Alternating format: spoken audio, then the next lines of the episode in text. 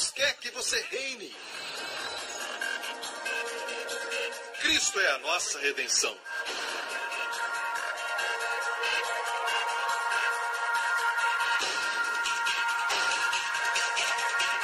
Deus é justo e faz o pecador justo.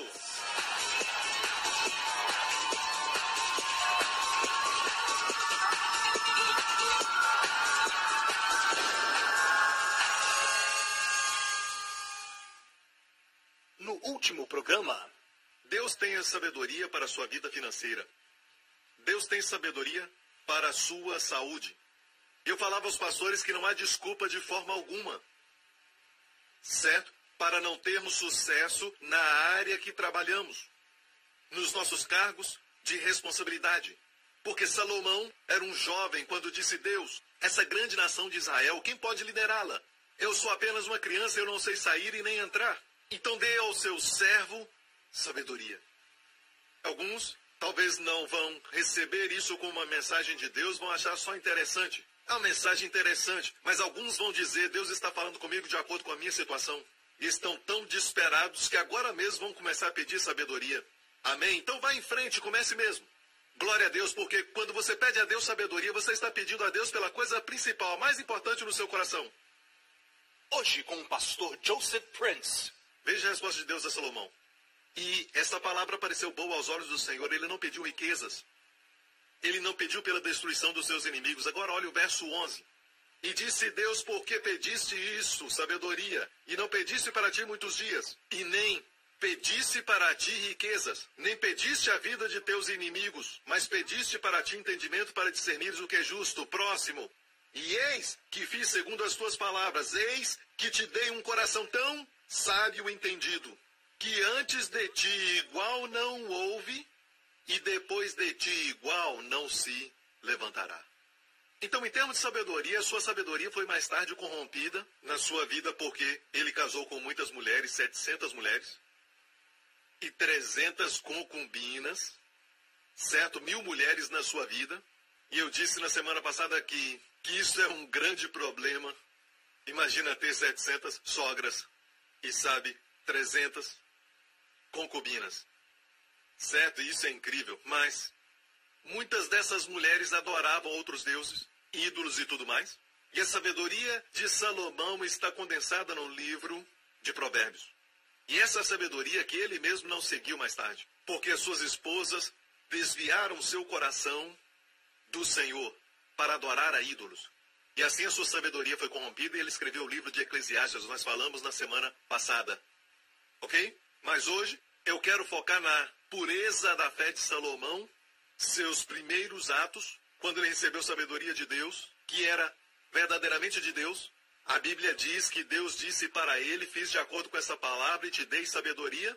Amém? E essa sabedoria foi toda condensada no livro de Provérbios, em 31 capítulos que muitas pessoas não leem. Porque quando leem, eles dizem: Ah, já sei isso, ah, é muito simples. Eles não meditam. O orgulho os impede de receber bênçãos daquele capítulo naquele dia. Então, eles não gastam tempo para receber a maior sabedoria que está disponível. Mas vivem assistindo as notícias, nada errado com isso. Querem ler os jornais e várias revistas de certos assuntos por aí. E revistas de todos os tipos, que são excelentes revistas, mas sabe de uma coisa? Por que, como um crente, quando você pode receber da melhor da sabedoria, se satisfaz com a menor? E diz de Salomão, certo? Em 1 Reis 4. E Deus deu a Salomão sabedoria e muitíssimo entendimento, e largueza de coração como a areia que está na praia do mar. Eu amo essa expressão.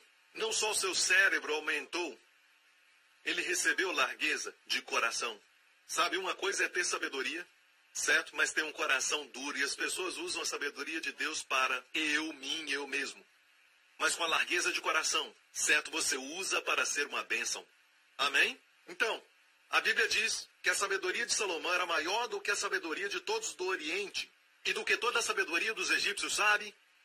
Pensamos no Egito como uma coisa retrógrada e pensamos nas pirâmides e nas coisas que são obsoletas, mas durante os seus melhores dias, durante o seu ápice, eles já tinham cirurgias E até hoje as pessoas não sabem como mumificar uma múmia. Nós temos algumas múmias, mas nós não sabemos como mumificar, certo? Eles então faziam de uma certa forma que eles tiravam o cérebro usando instrumentos através das narinas, certo? As múmias não têm cérebro, sabe? Eu não sei como eles faziam isso. Eu olho para o Matthew Ken, por exemplo, ele tem um grande cérebro, como as suas narinas vão aguentar. Mas eles já eram muito avançados em cirurgias. Eu não estou somente dizendo isso, são fatos históricos. O Egito era avançado em cirurgias. Agora, no tocante à cura, o que Deus disse ao seu servo Moisés? Moisés foi educado em toda a sabedoria do Egito, mas Deus não quis saber disso. Mas disse: levante uma serpente de bronze em uma cruz. Essa foi a resposta de Deus. Moisés foi treinado na medicina do Egito, mas no tocante à cura, Deus disse: esqueça a maneira do mundo. Eu tenho algo melhor. E foi uma maneira melhor. Amém? Obrigado, Jesus. Se pedir a Deus sabedoria, vai ser mais excelente do que a concorrência. Se você procura uma garota, vai ser mais excelente do que a concorrência.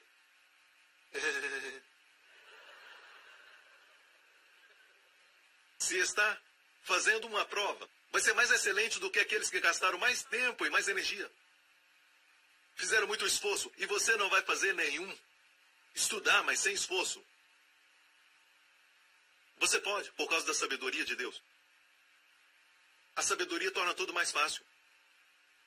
Muitas pessoas querem que Deus faça o milagre, mas não querem que Deus dê sabedoria, nem se importam em pedir por sabedoria. Querem que Deus dê a eles dinheiro, simples assim. Quando Deus quer dar a eles sabedoria para gerar o dinheiro. Que é melhor porque você vai saber como criar coisas para o futuro, até mesmo preservar o que você criou. Amém? Amém?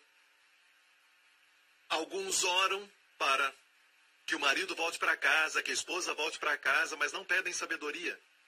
Me dê sabedoria, Senhor, para o meu casamento. O que você espera Deus fazer? Zep, a esposa,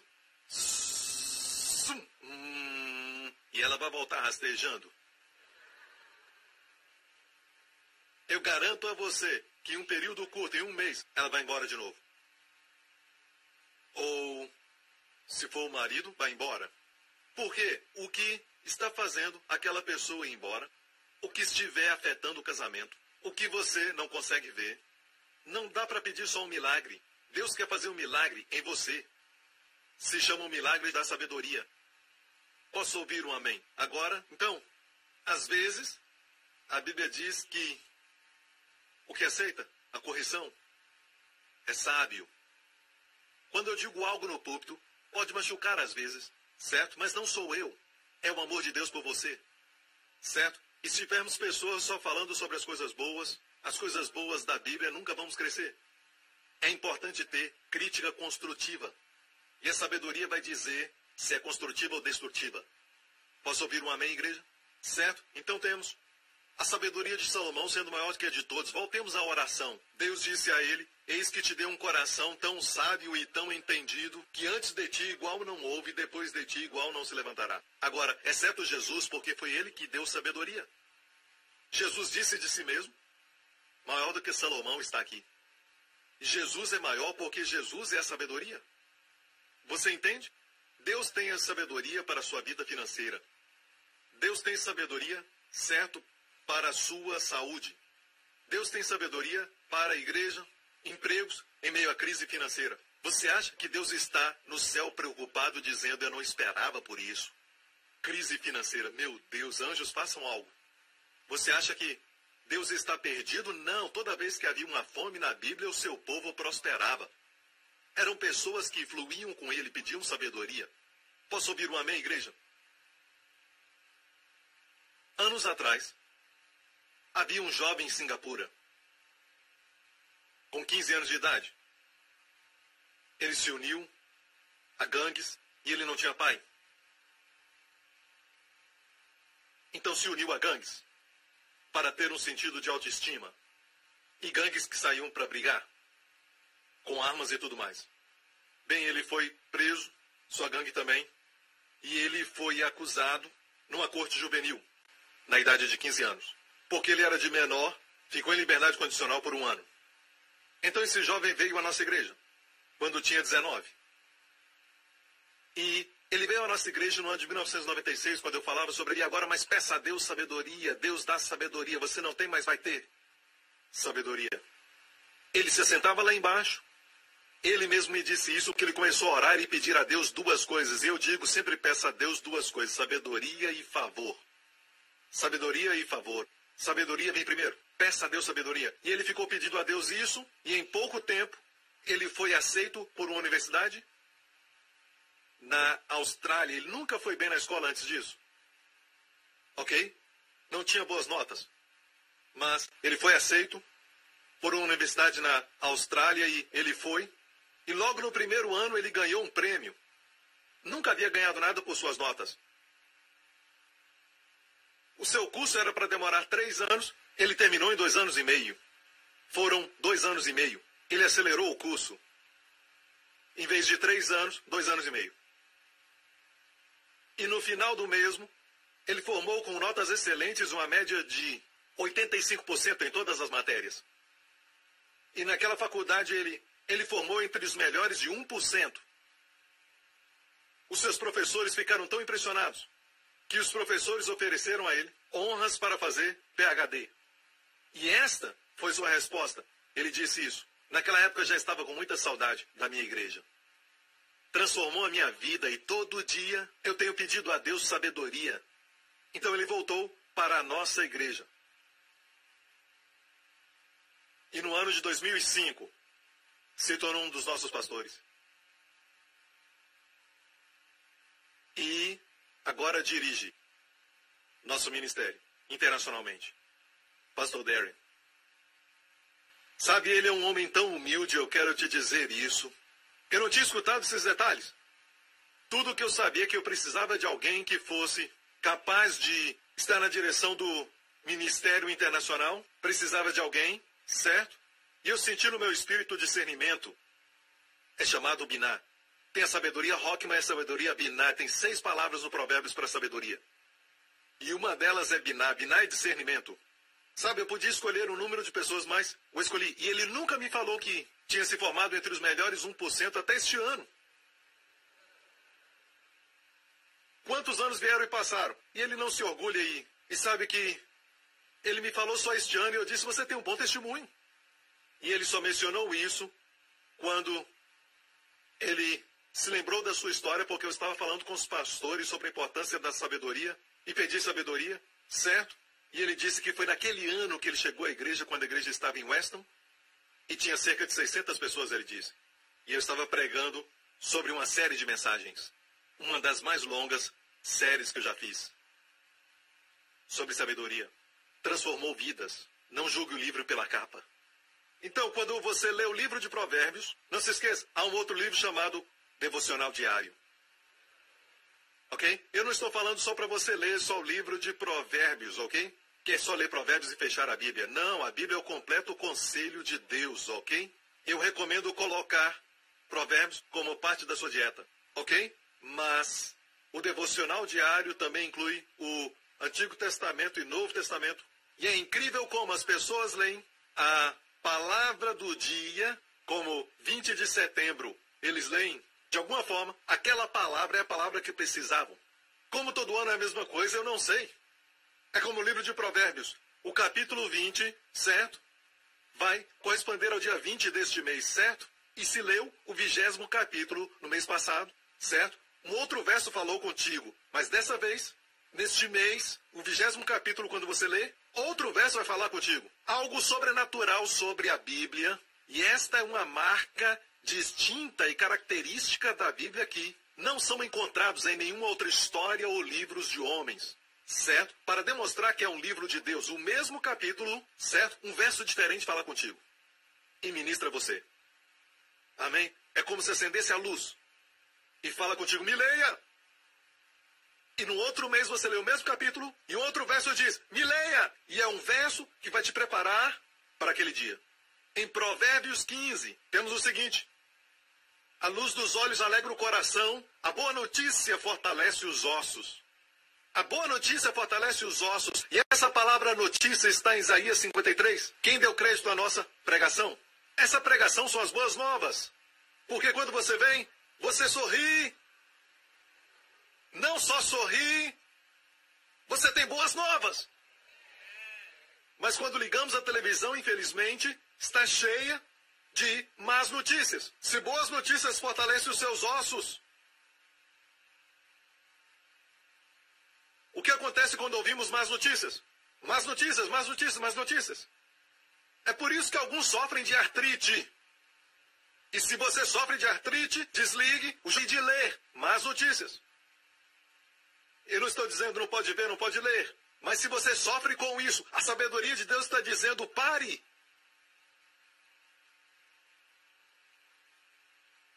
Você não entende porque está sofrendo úlceras e tudo mais. Os doutores já provaram que se você se estressa, e a Bíblia diz algo interessante em Provérbios, as palavras do mexeriqueiro são como.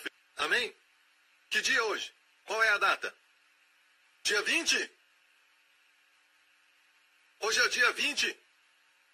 Então, no vigésimo capítulo que encontramos, encontramos isso. Não ames o sono. Por quê? Porque você tem que estar na igreja, ouvindo as boas novas.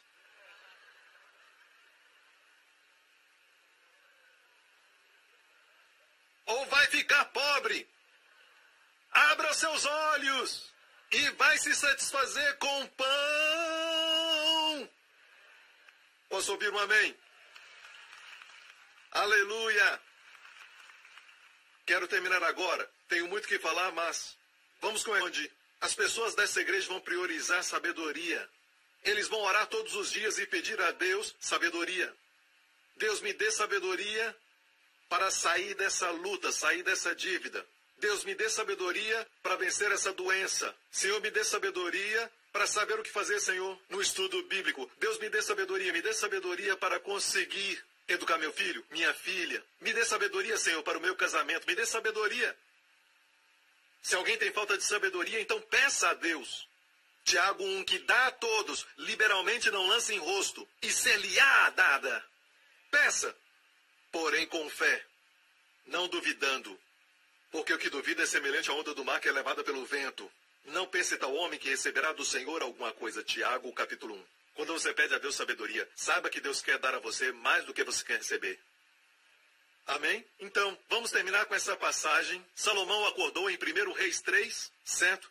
Deus disse: Fiz de acordo com as suas palavras. Verso 3, vamos terminar com isso. E olha só o que Deus disse: Até o que não pediste te dei, assim riquezas como glória, de modo que não haverá um igual entre os reis por todos os teus dias. E olha agora este verso 14: E se andares nos meus caminhos, guardando os meus estatutos, como andou Davi, teu pai, prolongarei os teus dias. E aqui foi onde Salomão caiu. Ok? Verso 15. E acordou Salomão. Então a promessa de prolongar os dias era de acordo com sua obediência, ele não fez. Mais tarde, ele não seguiu a sabedoria que Deus tinha dado. Mas essa é uma outra mensagem. Salomão acordou, e eis que era sonho. E indo a Jerusalém, pôs-se perante a arca da aliança do Senhor. Espera aí, onde ele estava antes disso? Quando ele teve um sonho, ele estava dormindo, ele estava em Gibeon.